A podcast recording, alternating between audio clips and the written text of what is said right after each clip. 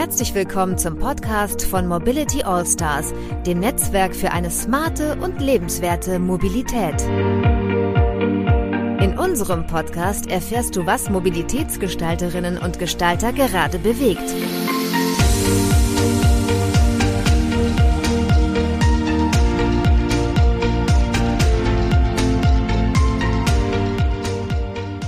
Ja, hallo und herzlich willkommen zu Folge 25 des Podcasts der Mobility All-Stars. Mein Name ist Tobias Pusch, ich bin einer der Hosts hier und der andere Host, das ist der Christoph Wernecke. Hallo zusammen. Für all diejenigen, die Mobility All-Stars noch nicht kennen, wir sind ein gemeinnütziger Verein, der dazu antritt, die Mobilitätswende in Deutschland, Österreich und der Schweiz zu beschleunigen, für mehr Lebensqualität und mehr Standortattraktivität. Weitere Infos findet ihr unter mobility-allstars.com. Ja, und für unsere 25. Folge, Jubiläum, wenn man so will, haben wir einen ganz besonderen Gast hier und das ist der Agnes Tjax. Herzlich willkommen. Moin. Und wer den noch nicht kennen sollte, Agnes Tjax ist Senator in Hamburg und zwar für die Themen Verkehr und Mobilitätswende. Und wir steigen ja mal ein mit so einem kleinen Wordrap bei uns, so ein bisschen ein Warm-up. Christoph, schieß doch mal die erste Frage los. Gerne. Das 49-Euro-Ticket, zu billig oder zu teuer? Genau richtig. Klimaaktivisten, die sich auf der Straße festkleben, finde ich. Haben ein Anliegen, aber die Aktion finde ich eher kindisch. Mein schönstes Erlebnis mit dem ÖPNV. War die Fahrt zu meiner Hochzeit ins Hamburger Rathaus mit dem Dreierbus. Okay, das klingt unschlagbar. Äh, trotzdem jetzt die Frage, mein schwierigstes Erlebnis mit dem ÖPNV. Oh, mein schwierigstes Erlebnis war bestimmt irgendein, die Deutsche Bahn hat mich nicht rechtzeitig irgendwo hingebracht und bestimmt drei Stunden lang irgendwo auf einem Bahnsteig abgesetzt, wo ich nicht hin wollte. Ich überlege jetzt gerade, ob mir was anderes einfällt, aber sowas wird es gewesen sein. Ja. Jetzt interessiert uns noch ähm, dein persönlicher Mobilitätsmix. So, also was kommt darin vor und so grob welche Anteile? Es ist immer die Frage Anteile nach äh, Zahl der Wegen oder nach Wegelänge, aber im Wesentlichen ähm, äh, fahre ich Fahrrad. Mhm. Das ist das, was ich eigentlich im täglichen Alltag so mache. Und ähm, ansonsten nutze ich den öffentlichen Nahverkehr. Kommt man als Politiker um Dienstwagen rum oder muss man ab und zu mal, ich meine, wenn es mal eben nach Harburg geht oder so auf einen Termin, du hast ja auch einen engen Zeitplan, ne? Also ich hätte einen Dienstwagen mit Fahrer haben können, aber ich habe keinen und ich mache das hier seit zweieinhalb Jahren und bin sehr glücklich damit. Okay. Es führt nämlich auch dazu, Politik ist so, eine, ähm, so ein Job, wo man ähm, sehr viel sitzt, ja. viel zu essen angeboten bekommt, meistens auch nicht das Essen, was äh, das Allergesündeste ist. Und ähm, da hilft ein bisschen Bewegung manchmal. Für mich persönlich geht das jedenfalls. Und vielleicht auch die Vorbildfunktion, ne? wir kommen später nochmal drauf zurück. Genau, aber am Ende war es vorher nicht anders wie hinterher. Ja? Okay. Also ja. es trägt sich so durch das Leben. Okay. Dann fangen wir mal an. Ne? Christoph, du hast, glaube ich, die erste Frage am Start. Los geht's, genau. Wie kann ich mir einen typischen Arbeitstag eines Senators für Verkehr und Mobilitätswende vorstellen? Wie sieht der aus? Gut, mein Arbeitstag beginnt um 6.20 Uhr jeden Morgen, aber erst mit dem Frühstück für meine Kinder. Und das ist dann um 7.30 Uhr fertig. Das heißt, wir starten um 8 Uhr eigentlich und dann geht's ja entweder so bis 18 Uhr oder bis 20 Uhr. Ähm, das Positive ist große Freiheiten, weil sie ist zwar nicht so, dass sie jeden Tag machen können, was sie wollen, aber sie können natürlich den äh, Kalender ein bisschen hin und her schieben und haben die Möglichkeit auch äh, da flexibel zu agieren. Und dann ist äh, viel, äh, norddeutsch würde man sagen, Meeting, Meeting, Meeting, gerne online, ähm, weil unsere Behörde auch über die Stadt verteilt ist. Ähm, mhm. Und da müssen die Leute nicht kommen, müssen nicht anreisen. Spaß gleich CO2, Spaß auch Arbeitszeit und Nerven. Und bisschen Presse ähm, und viel entscheiden. Also sprich, äh, viele Situationen einfach ja, dann auch die letztgültige Entscheidung zu treffen. Okay. Und abends dann ab und zu nochmal ein Podcast mit den Mobility All-Stars. Das sind, das sind, auf jeden Fall die schöneren Termine. Ja. es gibt ja noch. Aber es, gibt, nichts, da, gibt nichts zu essen. ja, das ist auch ein bisschen schade, muss ich sagen. Aber ihr könnt ja auch noch besser werden. Genau, wir bringen nächstes Mal was mit. Ähm, woher kommt denn diese Leidenschaft bei dir eigentlich für das Thema Mobilität oder vielleicht auch Mobilitätswende? Du hast es ja sogar dir reinschreiben lassen in deinen, äh, wie soll man sagen, in den Behördennamen. Ja, nicht lassen, sondern ganz aktiv darauf hingearbeitet, dass mhm. das so kommt. Das war, habe ich auch schon in unser Wahlprogramm geschrieben, weil ich denke, das ist äh, für alle klar, wo wir stehen ähm, und auch wo die Stadt Hamburg hin möchte. Und ähm, dann hast du natürlich einfach so eine Situation, dass ähm, wir das dann am Ende auch tatsächlich umgesetzt haben. Und wir sind damit eigentlich so die einzige Behörde, die sagt, dass den Auftrag, den wir haben. Also eine Klimabehörde heißt ja nie Klim Behörde für Klimaschutz oder so, sondern immer nur für Klima, haben wir damit quasi gleich in den Namen geschrieben und ähm, ja, damit sind alle klar sortiert und orientiert. Ne? Also ist sozusagen, das ist ja auch so, ne, dass bestimmte Sachen dann auch außer Zweifel gestellt werden. Ne? Verkehrswende oder Mobilitätswende, ja. Also ist Ziel und nicht mal ob, sondern wie. Ne? Genau, und das, das hilft auch und das war dann auch zum Beispiel in einer der allerersten Entscheidungen, die ich hier treffen musste, da war ich so ein bisschen so kaum eine Woche da und dann sagte so, Herr Tjax, wollen Sie denn jetzt am ersten Ferienwochenende die Autobahn sperren, A7? Ähm, und ich sage, was, was, äh, was habe ich jetzt damit zu tun? Aber es ging darum, ob wir zum Beispiel Lärmschutz herstellen können, damals für 18.000 Menschen, ein Jahr früher, oder ob wir dann wieder ein ganzes Jahr lang hätten warten müssen aufgrund von bestimmten Witterungsbedingungen, Einbaubedingungen, Umleitungsbedingungen und so weiter und so fort. Und dann habe ich überlegt, was bedeutet das? Und dann habe ich gemerkt, nee, Mobilitätswende bedeutet, jetzt muss der Lärmschutz für diese 18.000 Menschen geschehen und deswegen sperren wir die Autobahn an dem entsprechenden Wochenende. Ist dann auch alles relativ gut gegangen. Genau, fand medial ja auch durchaus Resonanz, sage ich mal. Ja, klar. Was sind denn die größten Probleme, äh, wenn wir jetzt schon beim Thema Resonanz sind? Ähm, es sind ja nicht nur Freunde der Mobilitätswende auf dieser ja. Welt. Ja, wobei man muss fairerweise sagen, ich glaube, das ist so ein bisschen, wenn man jetzt eine Welt bauen möchte, in der alle nur Fahrrad fahren wollen äh, würden, dann gibt es die nicht und dann gibt es halt viel Widerstand. Wenn ich dich jetzt aber frage, ähm, äh, wie viel Prozent der Menschen vielleicht gerne mehr Fahrrad fahren würden, dann glaube ich, ist das äh, durchaus eine Mehrheit. Ähm, mhm. Und deswegen, man darf die Dinge nicht so absolut betrachten. Und deswegen machen wir auch ein Politikangebot natürlich erstmal fürs zu Fuß gehen, fürs Fahrradfahren, fürs öffentliche Nahverkehrsverbund. Äh, wir sanieren übrigens auch Straßen in rekordverdächtiger Anzahl. Wir bauen halt noch nicht so viele neue.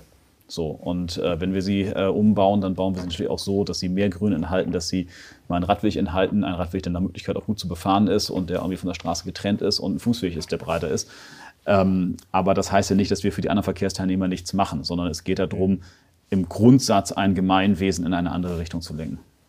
Das ist ein guter Punkt, Gemeinwesen. Also wir leben ja nach meinem Empfinden, vielleicht oder wahrscheinlich auch nach daheim ja in einer Gesellschaft, die irgendwie immer mehr gespalten ist oder wo Spaltungen deutlicher zutage treten. Im Straßenverkehr kommt man es ja schon immer sehen, Autofahrer gegen Radfahrer, aber es ist auch, finde ich, überall spürt man das mehr und mehr, dass das polarisiert wird und dass es ja wirklich, dass Meinungen deutlich aufeinanderprallen. Ich habe mich gefragt, wie kriegt man eine Mobilitätswende hin? Muss man auf der einen Seite, also oder muss Politik das schaffen, Gräben zuzuschütten, zu verbinden, alle mitzunehmen? Oder muss man sagen, Mobilitätswende ist so dringend, da ziehe ich jetzt auch mal was durch und das ist mir auch egal, ob da alle mit im Boot sind? Du wirst in der Verkehrspolitik niemals alle im Boot haben. Das ist völlig egal, was man macht. Das ist nicht das möglich. Ist klar, aber die meisten vielleicht, nicht? Und Oder ob man wartet, bis ein paar mehr Leute im Boot sind. Ja, wobei natürlich immer die, die dagegen sind, besonders laut schreien und die, die dafür sind, in der Regel sich gar nicht erst zu Wort melden. Ähm, und insofern darf man bestimmte, äh, bestimmten Widerstand auch nicht überschätzen, sondern man muss es dann einfach auch mal machen.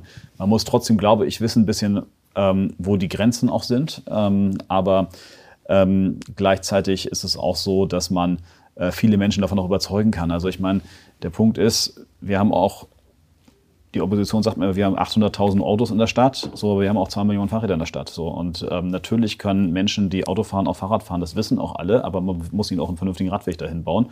Und bei Licht betrachtet weiß eigentlich auch jeder Mensch, dass man dafür ein bisschen Platz braucht. So, und ähm, deswegen kann man das schon gut argumentieren. Und ich glaube, Menschen äh, sind immer oder sie sind nicht immer überzeugbar, aber sie sind durchaus gewinnbar im Sinne von einem gegenseitigen Respekt wenn man ihnen eben auch mit Respekt begegnet. Das erscheint mir ein äh, extrem wichtiger Punkt. Also sprich, ähm, medial vermittelt haben natürlich Leute häufig die Meinung, die da oben und entscheiden jetzt irgendwas, aber wenn sie die Leute, wenn man die Leute begegnet und mit ihnen vernünftig redet, ihnen in die Augen guckt und einfach sie behandelt, wie man Menschen behandelt, nämlich einfach respektvoll und äh, mit auch eine äh, Freundlichkeit, dann äh, kommt man eigentlich immer in gute Diskussionen. Und dann sehe ich diese Stadt auch nicht als gespalten an. Also wir hatten ganz andere Diskussionen zur Flüchtlingskrise 2015, die wir dann mit den Bürgerverträgen gelöst haben. Äh, da erscheint mir das jetzt alles im Rahmen des Normalen, wenn ich ehrlich bin. Mhm. Also ich nehme mit Respekt, gute Argumente und am Ende, man wird nicht jeden überzeugen können. Am man Ende durchziehen. Und man muss auch, ja, und man muss auch, ja, man kann durchaus ein Projekt auch äh, verändern. Mhm. Ich glaube, das ist mhm. äh, auch normal, dass das so ist es ist ja nicht mal so, dass jedes Projekt meine Behörde verlässt, mit dem ich selber jetzt würde sagen 100 Prozent zufrieden sind. Auch da gibt es ja ganz viele Randbedingungen. Ja? Mhm. Wie viel weiß ich nicht, häufig steht zum Beispiel auch Radweg gegen äh, Bäume oder du hast eine Situation, dass die Polizei Protektionselemente nicht anordnet, obwohl ich sie gerne da hätte. Also das heißt, es gibt da auch, ja, auch selber, ist ja nicht so, dass du da stehst und sagst, ich äh, stehe, würde jetzt selber in meiner ganz eigenen persönlichen Empfindung denken, ich habe 100 Prozent Überzeugung genau in diesem Projekt, aber ich würde immer denken, ich habe 100 Prozent alles von dem gegeben, was ich machen kann, um das sozusagen in mein, aus meiner Sicht gut zu machen. Hm. So, und dann passiert in dieser Stadt auch im Verkehr ganz viel, mit dem ich überhaupt nichts zu tun habe den ganzen Tag.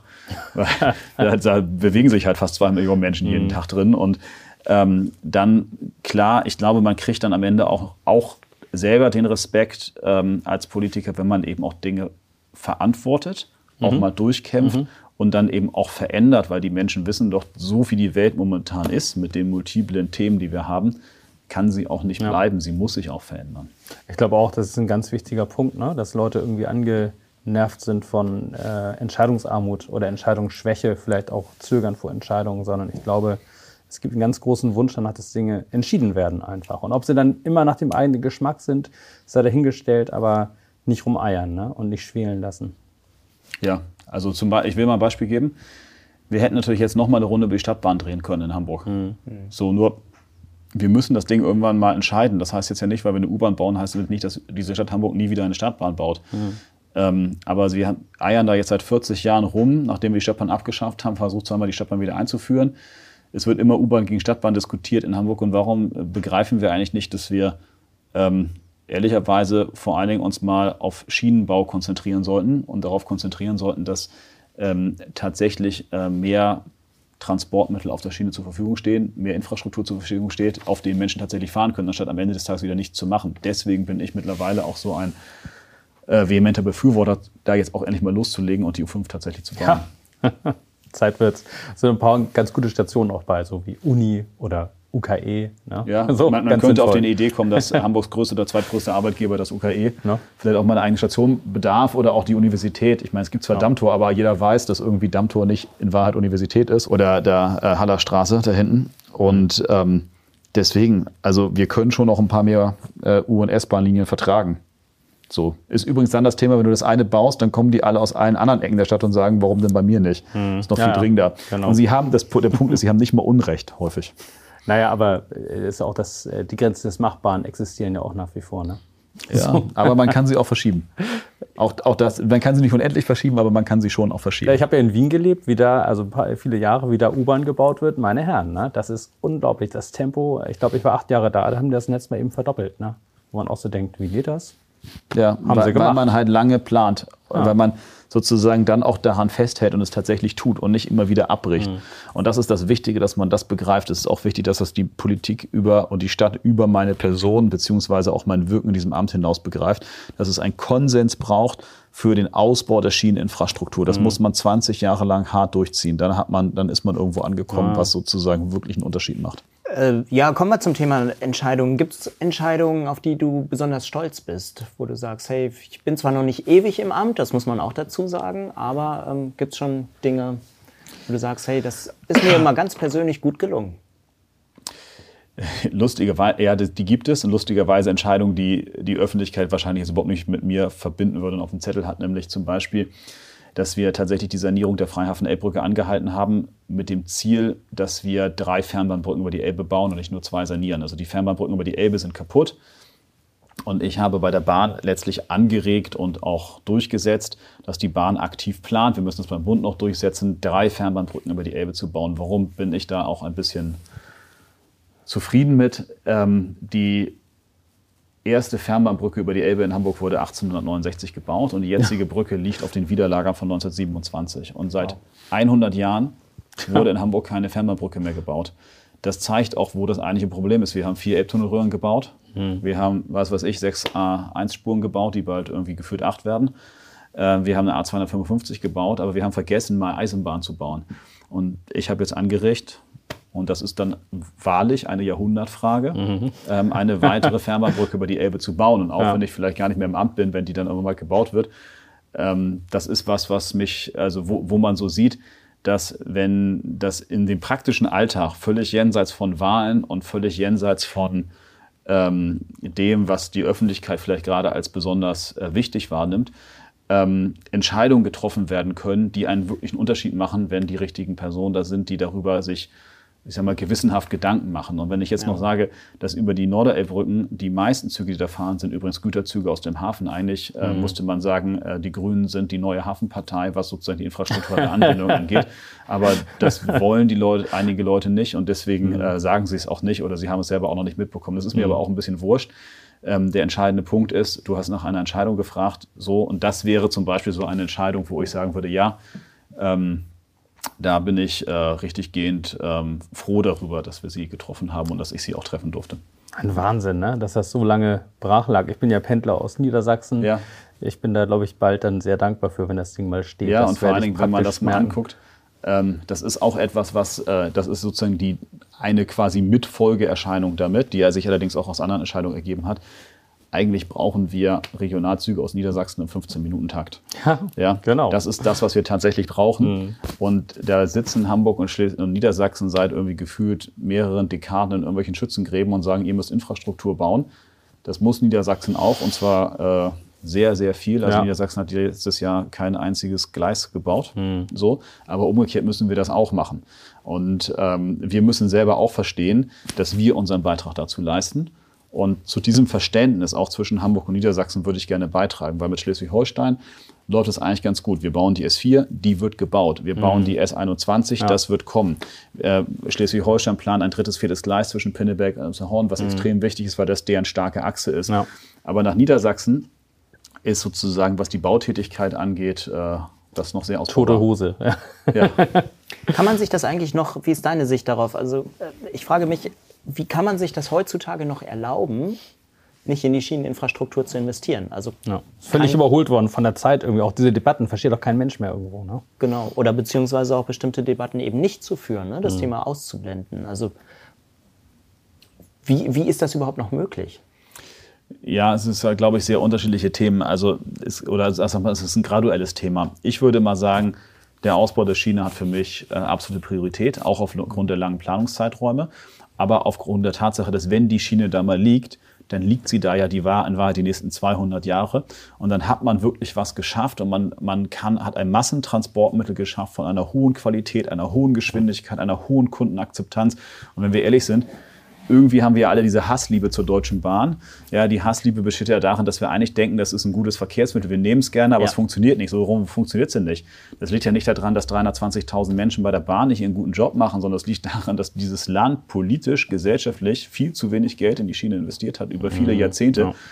Und die armen Menschen das jetzt da ausbaden müssen. So und ähm, Deswegen, das hat für mich eine Top-Priorität. Das hat mittlerweile ja auch eine Priorität für Menschen aus anderen Parteien. Es ist allerdings so, dass natürlich dort dann immer gesagt wird, naja, vielleicht dann doch nicht so schnell oder doch nicht so doll oder doch nicht so viel oder doch nicht dies und das nicht das. Mhm. Und da bin ich im Hamburger Senat sehr dankbar, dass wir eigentlich einen sehr großen Konsens darüber haben zu sagen, in die Schiene muss investiert werden und dafür nehmen wir auch Geld in die Hand, weil am Ende des Tages muss man sagen, neue Infrastruktur gibt es nur mit Geld. Ja, genau. Vor allem, man löst wirklich mit China eigentlich ein großes Problem. Ne? Das ist immer gut. Deswegen ist es halt noch ein großes Rad. Worauf können denn die, die Hamburger, äh, worauf kann Hamburger stolz sein, beziehungsweise worum beneiden andere Städte denn so, so verkehrstechnisch? Was würdest du sagen? Hast du da so einen Eindruck von? Ja, also das ist, ähm, es kommt ein bisschen darauf an, was der Blickwinkel ist. Hm. Ähm, wenn du den weltweiten Blickwinkel nimmst, gut, dann ist Hamburg jetzt nicht die Stadt auf der globalen Landkarte im Sinne von jetzt einer New York City oder so. Aber Nicht ganz. Wir, nee, aber wir werden schon auch durch den ITS-Weltkongress ganz klar mit dem Thema der digitalen Mobilität äh, identifiziert. Mhm. Ähm, wir werden in Europa ganz klar als ein großer Eisenbahnknotenpunkt mit auch einem guten öffentlichen Nahverkehrssystem mhm. identifiziert. Ähm, und ich glaube, wir, in Deutschland wird gesehen, dass Hamburg sich ähm, auf den Weg zur Fahrradstadt macht. Das ist mhm. jetzt, wenn du aus Holland guckst, ist das alles äh, Anfängertum. Ja. Ähm, wenn du aber sozusagen aus anderen Ländern guckst, dann sind wir gut dabei. Und mhm. wenn du in der deutschen Region guckst, dann sieht man, dass sich in Hamburg ganz viel bewegt, auch noch ganz viel bewegen werden müssen. So. Mhm. Und insofern gibt es da äh, unterschiedliche Themen, wo wir ähm, wie jede andere Stadt auch Dinge vorzuzeigen haben und wo man auch voneinander lernen kann. Und das ist die allgemeine Erfahrung, dass wenn ich woanders hinfahre und ich fahre viel in der Welt rum. Ich war jetzt gerade in Singapur, aber ich war dieses Jahr auch schon in Ljubljana und mhm. in äh, Lyon beispielsweise. Ähm, Städte stehen vor ähnlichen Herausforderungen und haben ähnliche Probleme. Du hast ein bisschen unterschiedliche, je nachdem, wie weit du weg bist, unterschiedliches Klima, unterschiedliches politisches System. Deswegen sind die Antworten zum Teil verschieden. Ja, klar. Ja. Aber da gibt es keinen, der sagt, ich äh, will jetzt den Autoverkehr jetzt dringend in meiner Stadt ausbauen oder Ja, so. Sondern im Gegenteil, die Leute versuchen alle da in die Richtung zu gehen. Selbst in China nicht mehr wahrscheinlich. Was ist denn digitale Mobilität eigentlich? Das ist mir so noch ein bisschen abstrakt. Ja, wir werden demnächst eine Strategie zur digitalen Mobilität äh, vorlegen. Ähm, das umfasst natürlich jetzt erstmal alle Bereiche, ne? also Auto, ähm, Bahn, Fahrrad, sogar zum Teil zu Fuß gehen.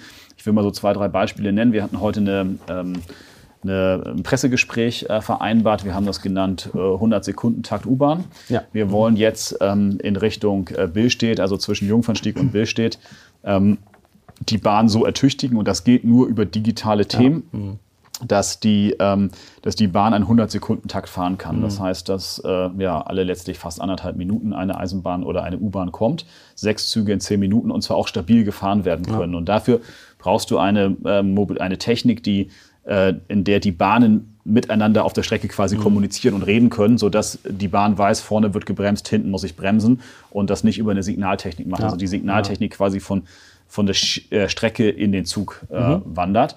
Und äh, das führt dazu, in der digitalen Mobilität, dass wir erheblich mehr Leute transportieren können und dass wir das auch schon in, na, also wir werden das innerhalb von vier Jahren umsetzen. Ähm, und das ist natürlich viel schneller als eine Neubaustrecke und wir können so auf diese Weise ähm, 50 Prozent mehr Fahrgäste. äh, Digitale. Dividende sozusagen. Das ist ab, absolute digitale Dividende, aber es wird sich auch in, also ich sage jetzt mal so, wir, wir wollen beispielsweise, würde ich gerne im Radverkehr eine App haben, in der dir quasi als Radfahrer angezeigt wird, also eine App, die mit den Ampeln kommuniziert und dir angezeigt wird, Mhm. welche die Geschwindigkeit du fahren musst, um auf diese Ampel Schön grafisch dargestellt, grün, gelb, rot, Genau. mehr Gas geben, langsamer Ja, fahren. genau, damit du nicht, weil Radfahren ist doch, das Nervigste Ja. ist doch, hasse grad, fährst da gerade schön 20, 23, irgendwie sowas und dann bremst du auf null ab. Und ähm, wofür? Weil du gerade irgendwie nicht die letzten drei Kilometer mehr investiert hast, Ja. um da noch mit rüberzukommen. Und da, so eine App zu programmieren, das ist eben auch digitale Mobilität oder eben beim Auto das klassische Thema, das klassische, trotzdem sehr innovative und komplizierte Thema des autonomen Fahrens. Ja. Hier können wir im öffentlichen Nahverkehr massiv profitieren und wollen auch sozusagen das Thema voranbringen. Also mit dem Radfahren hatte ich gerade vorhin mit meinem Sohn, der gerade so ein bisschen Fahrradfahren lernt. Da ist auch Ja. so, Absteigen ist immer ein Schmerz. Ne? Es wäre schön, wenn man einfach Genau. gerade durchfahren könnte. Und das kannst du natürlich mit dem. Thema der grünen Welle machen. Ja. So, aber was ist die grüne Welle als Radfahrer? Ja, ist die 15, 18, 20, 23, 27? 50, ja, man weiß Ja, nicht. man weiß es nicht genau und je nach Alter. Und dein Sohn ist dann wahrscheinlich noch so, dass er eher denkt, so 8 oder so kmh. Genau, wenn überhaupt. Ja, wenn überhaupt, wenn er nicht umfällt. So, ne? Und Genau. Aber Ja. gut, mit so einer App, da stelle ich mein persönliches Tempo ein und dann bin ich entsprechend halt da äh, dann auch Ja, auf meine du siehst- individuellen Fähigkeiten. an. Genau. Oder ob du noch mal ein bisschen reintreten musst oder Ja. ob du nicht viel zu schnell Exakt. bist und so. Wir haben ja zwei klar. grüne Wellen für den Radverkehr jetzt bei 18 km/h gemacht. Wo denn? Ähm, die eine ist in der Bogenstraße, ähm, das ist da in Amsbüttel und das andere ist jetzt auf der neu gebauten Veloroute 1 in Ottensen vom Hohenzollernring in Richtung äh, Bahnhof Altona. Und das ist, also die gibt es schon, aber sie sind noch nicht ausgeschildert als grüne Wellen. Die sind jetzt bei 18 km/h.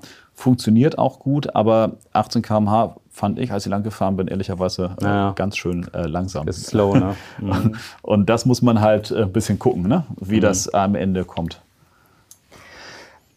Kurzer Themenwechsel, nochmal zurück zum 49-Euro-Ticket. Ähm, wie geht's vielleicht weiter? Hast du dann auch einen Ausblick? Ähm, Gibt es da Diskussionen oder sagen wir jetzt, hey, 49-Euro-Ticket ist da, was eine tolle Sache ist, zweifellos. Ähm, jetzt klopfen wir uns alle auf die Schultern und äh, sind glücklich. Ja, ich würde jetzt mal Folgendes sagen. Der Punkt ist, das, was, ähm, was die Leute nicht sehen, ist, was da im Hintergrund passiert und dass das aus meiner Sicht ein, in Singapur habe ich gesagt, it's a German Public Transport Miracle. Also es ist sowas wie ein deutsches ÖPNV-Wunder. Und ähm, dass sich alle Bundesländer unter Bund, der damit eigentlich gar nichts zu tun hat mit der Tarifpolitik, darauf einigen, was ein Ticket sein könnte. Und dass dieses Ticket am Ende auch national funktioniert, ist vom politischen Prozess schon sehr, sehr, sehr bemerkenswert. Und es macht den öffentlichen Nahverkehr, ich sag mal, in Hamburg, glaube so günstig wie seit 1994 nicht mehr. Das heißt, wenn wir uns das erstmal anschauen und dann bemerken, dass dieses Ticket ja noch nicht mal eingeführt ist, sondern dass im Gegenteil, ähm, dass noch ein klein wenig dauern wird, weil was wir brauchen ist, wir brauchen jetzt die entsprechende Bundesgesetzgebung, ähm, dass den Ländern und damit auch den Verkehrsverbünden und den Unternehmen das Geld garantiert, dass das, dass das eben auch nicht ausfällt, das Geld, weil die müssen ja ihre Fahrer auch weiter bezahlen, das ist sozusagen die Voraussetzung, dann sehen wir, dass wir noch einen kleinen Moment brauchen, um dieses Ticket einzuführen. Und das müssen wir jetzt erstmal tun. Und dann, glaube ich, wird sich viel davon abhängen, wie erfolgreich das Ticket ist, um sozusagen auch weitere Varianten zu beschließen. Ich glaube, dass wir deswegen, und deswegen war ja am Anfang die Frage 49-Euro-Ticket quasi genau richtig. Mhm. Ähm, man könnte natürlich jetzt sagen, macht das Ticket noch günstiger. So, nur da muss man jetzt auch man muss folgende Themen immer mit bedenken. Das erste Thema ist, ich brauche am Ende auch viel Geld im System, weil Infrastruktur und auch Angebot ist nicht umsonst. Das kostet Geld. Ich kann zwar sagen, die deutsche Volkswirtschaft kann da auch noch mehr bezahlen, aber man braucht auch die politische Mehrheit dafür, das herzustellen. Das ist das eine große Thema. Und wir brauchen mehr Angebot. Das 9-Euro-Ticket war nicht nur die Lehre, dass es günstig gut ist, sondern ja. auch, dass wir mehr Angebot brauchen. Das ist auch eine Lehre, die darf man nicht äh, an der Stelle vergessen. Und wir brauchen auch mehr Qualität. Der Zustand der Bahn in Deutschland ist nicht so, dass man da nicht mehr Geld investieren müsste. Das zweite Thema ist, dass wenn wir ähm, das begriffen haben, müssen wir verstehen, dass nicht alles aus meiner Sicht der Staat zahlen sollte, sondern wir brauchen auch quasi eine zusätzliche Finanzierungsquelle, weil nämlich vieles von dem Thema ist ja, ähm, wenn du aus dem Süden kommst, ist es wahrscheinlich so, dass du auch ein äh, Pendler bist. Und ähm, da ist die Frage, kann nicht auch der Arbeitgeber einen Anteil zahlen? Das ist mhm. ein System, was wir ja heute schon haben im HVV mit dem Profiticket. Das haben aber auch ganz viele andere. Sozusagen, also können wir uns überlegen, wenn wir ein 49-Euro-Ticket haben, will nicht vielleicht ein Arbeitgeber 20 Euro oben drauflegen, dann bist du schon bei einem 29-Euro-Ticket. Ja. Und deswegen gibt es da sozusagen verschiedene Themen. Und was wir jetzt auf jeden Fall in einem ersten Schritt brauchen, ist natürlich ein 49-Euro-Ticket. Das muss eingeführt werden.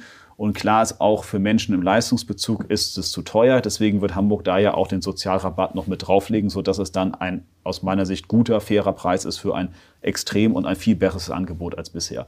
So, und alle weiteren Themen, da sind viele Themen zu klären die muss man dann im Laufe des Jahres klären. Da gibt es natürlich auch schon erste Überlegungen, aber da muss man auch ein bisschen um Verständnis werben, zu sagen, ähm, Lass uns das Ticket doch erstmal einführen. Genau, eins nach dem anderen. Wir haben noch nicht mal einen Einführungszeitpunkt. Ist es fair zu sagen, das 49-Euro-Ticket bringt den Stein jetzt wirklich mal ins Rollen? Weil es äh, die ganzen Anschlussfragen, die ja jetzt zu klären sind, wie viel Angebot kann ich mir leisten? Äh, wie sieht die Finanzierung aus? Wie gehe ich mit äh, sozialen Bedarfsgruppen um? Ähm, was darf Mobilität grundsätzlich kosten? Ähm, wie einfach müssen Tarife gestaltet werden? Mhm. wie wie sieht es mit der Qualität des ÖPNV aus? Kann ich vielleicht irgendwann auch den Fernverkehr noch mit reinbringen? Ist das nicht alles jetzt irgendwo so ein Punkt, wenn es uns gelingt, das 49-Euro-Ticket auch einzuführen, wenn es denn dann wirklich jetzt äh, Realität wird? Äh, das sind ja alles Diskussionen, die müssen wir dann führen. Da kommen wir gar nicht mehr drum herum. Ist das nicht auch etwas sehr Schönes? Es ist was total Schönes und was total Spannendes. Ähm, und es ist natürlich auch, wenn wir ehrlich sind, ähm, etwas Überfälliges. Ja. Ich möchte, möchte ähm, noch mal einfach zwei Dinge noch mal sagen. Also ich weiß nicht, wie viele Tickets der HVV in Wahrheit nur der HVV.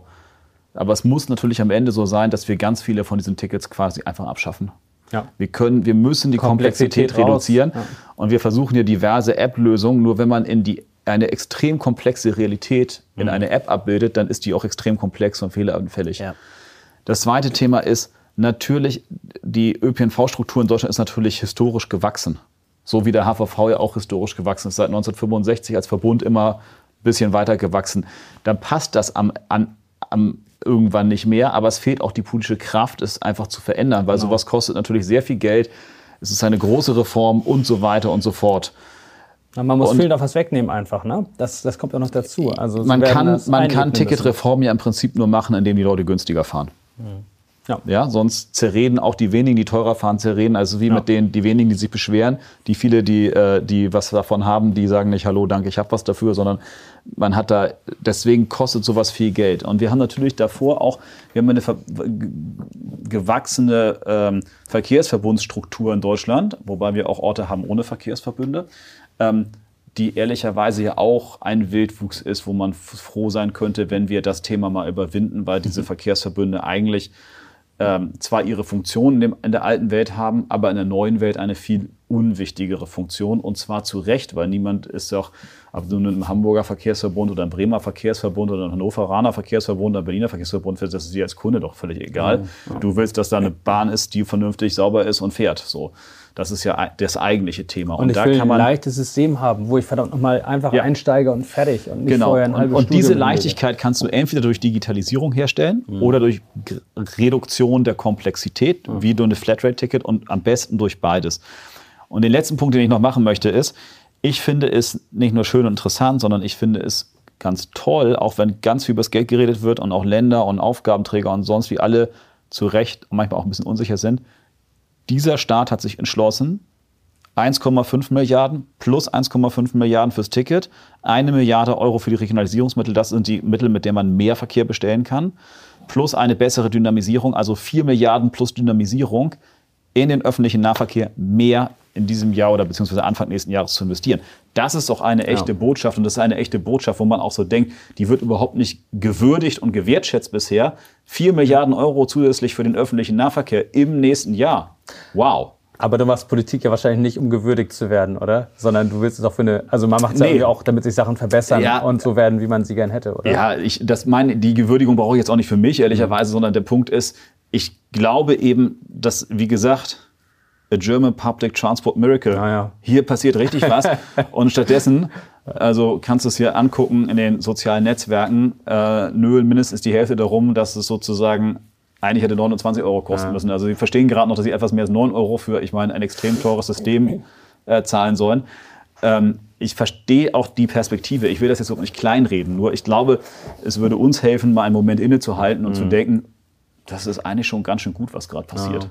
Da ist viel, viel, da wurde echt viel erreicht, ne? Also und musste auch viel bewegt werden, damit man da mal hinkommt an den Punkt. Aber es war eben, wie du gesagt hast, es war irgendwie auch überfällig auf eine Weise. Ne? Also die Gesellschaft wandelt sich und wandelt sich und so Verkehrsverbünde sind ja. auch so wie vor 50 Jahren, das geht irgendwie halt nicht. Ne? Da, Aber, da merkt man es. Lass mich noch eine Anmerkung machen, wenn ich nämlich richtig informiert bin, war der HVV der erste Verkehrsverbund in Deutschland, der übrigens damals angetreten ist, um die ganze... Ich glaube sogar der Welt, aber ich bin mir nicht... Aber, okay. Um aber was? 1965.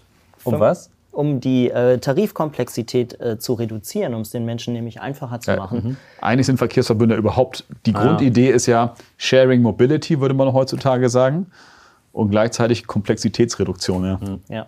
Also vielleicht kommt jetzt der Verkehrsverbund 2.0 oder 3.0, wie auch immer. Ja. Aber wir können festhalten, die Tragweite des 49-Euro-Tickets in jeglicher Dimension ist äh, enorm. Ja. Vielleicht noch eine andere Frage. Ähm, gibt es äh, aus deiner Sicht noch weitere, ich, ich nenne sie mal Megathemen der Mobilitätswende, über die wir äh, vielleicht auch noch dringend reden müssen? Die drei nächsten großen Themen vielleicht, auch so, die so anstehen. Nicht? Uh, die drei nächsten großen Themen. Also ich jetzt spontan auf deine Frage ist mir eingefallen, ähm, dass ich glaube, wenn wir uns Corona angucken, bisher haben wir oder davor haben wir Mobilitätswende häufig diskutiert als eine Verlagerung des Modelschiffs, also sprich vom Auto in den öffentlichen Nahverkehr oder aufs Fahrrad. Jetzt gucken wir uns Corona an und merken, da ist was passiert, was außerhalb des Verkehrsbereiches liegt, was mhm. aber dramatische Eingriffe in den Verkehrsbereich hatte, nämlich, dass mhm. wir schlicht weniger Verkehr haben. Und dass wir plötzlich durch Technologie, also jetzt ganz platt durch Zoom und Skype und Teams und wie die alle heißen, äh, plötzlich die ganz vielen Meetings von zu Hause aus machen und dadurch entfallen plötzlich Wege. Das heißt, wir haben das erste Mal kein Mengenwachstum der Wege mehr, sondern wir haben einen Rückgang der Wege. Und zwar nicht durch Verkehrsplanung, sondern durch einen dritten Faktor. Und da sehe ich natürlich, da gibt es auch weitere Faktoren. Paris diskutiert hier das Thema der Stadt der 15 Minuten, ein Thema, Richtig, was ich ja. sehr, sehr interessant finde. Mhm.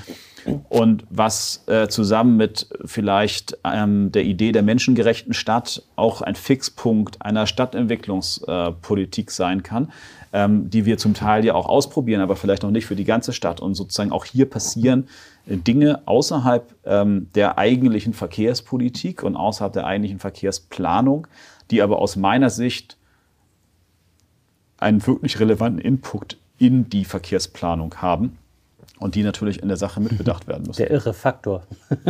der irre Faktor, ja, aber dann irgendwie auch der, der, der geplante Faktor und wo man eben mhm. auch merkt, also ich sage jetzt mal, das Lustige ist eben, also wenn du jetzt hier in, äh, in guckst dann sagen die, okay, steig aufs Fahrrad um, das ist das, was wir wollen. Und mhm. da gibt es eben die entsprechenden Aktivisten, finde ich ja selber auch gut.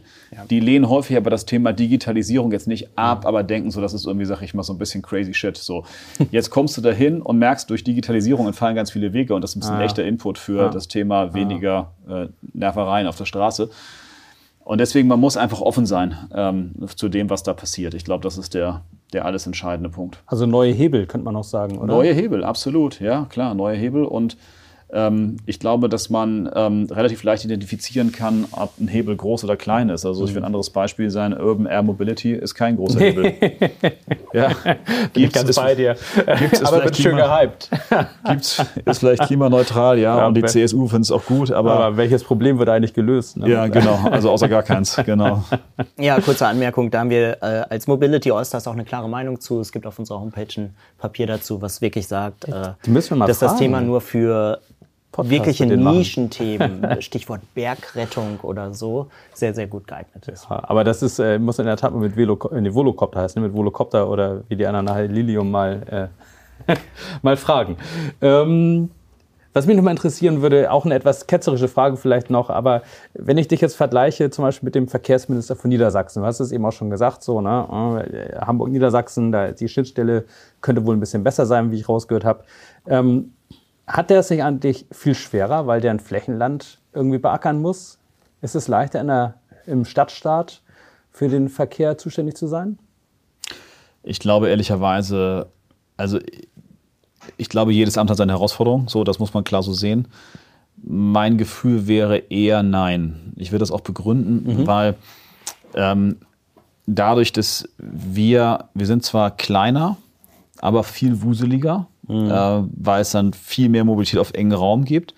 Und dann ähm, ist es so, dass wir die ganze, und das ist, glaube ich, der Hauptpunkt, wir haben halt als Einheitsgemeinde die gesamte kommunale Ebene mit uns. Das heißt, mhm. die Frage, wo der Radweg gebaut wird, welcher Baum gefällt wird oder auch nicht, ähm, wie die Ampelschaltung gemacht wird, wo du das Bewohnerparkgebiet einführst und wer davon genau profitiert, das sind praktisch alles Fragen, die ein Minister in Niedersachsen nicht beantworten muss. Mhm und da eben auch auf einer anderen ministeriellen Ebene, deswegen eben auch Ministerebene schwebt. Und das ist in Hamburg auch so, aber gleichzeitig gibt es eben diese ganzen Themen, die da mitkommen. Und äh, vor dem Hintergrund bin ich mir nicht sicher, weil wir natürlich auch eine Presselandschaft haben, die ist ähm, ja durchaus intensiv. Ne? Ah ja, und ähm, ähm, in Niedersachsen ist das, glaube ich, auch ein bisschen so, ich meine, was in Hannover passiert, weiß nicht, ob es die Leute jetzt in Osnabrück wirklich richtig doll interessiert. in vielen Fällen. Und insofern bist du auch schnell weiter weg. Und trotzdem glaube ich aber, jedes Amt hat seine eigenen Herausforderungen so. Ja. Und auch ähm, die müssen ein großes Fachgebiet, das wahrscheinlich sogar größer ist als meins, am Ende des Tages überblicken. Ich kann das nur empfehlen, wer die Gelegenheit hat, mit Agnes Tjax zu sprechen. Man geht hier immer mit einem sehr, sehr guten Gefühl raus und äh, ich freue mich auf das, was äh, auf Hamburg noch zukommt in puncto Mobilitätswende. Ähm, vielen ich Dank für auch. das tolle Gespräch und auch weiterhin viel Erfolg. Danke. Ja, danke. Danke euch auch.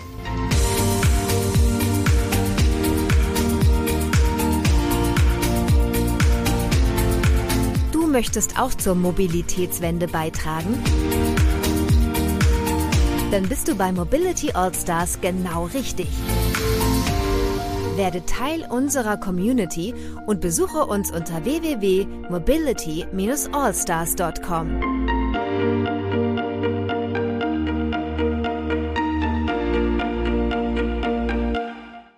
Dieser Podcast wurde produziert von Wortlieferant.de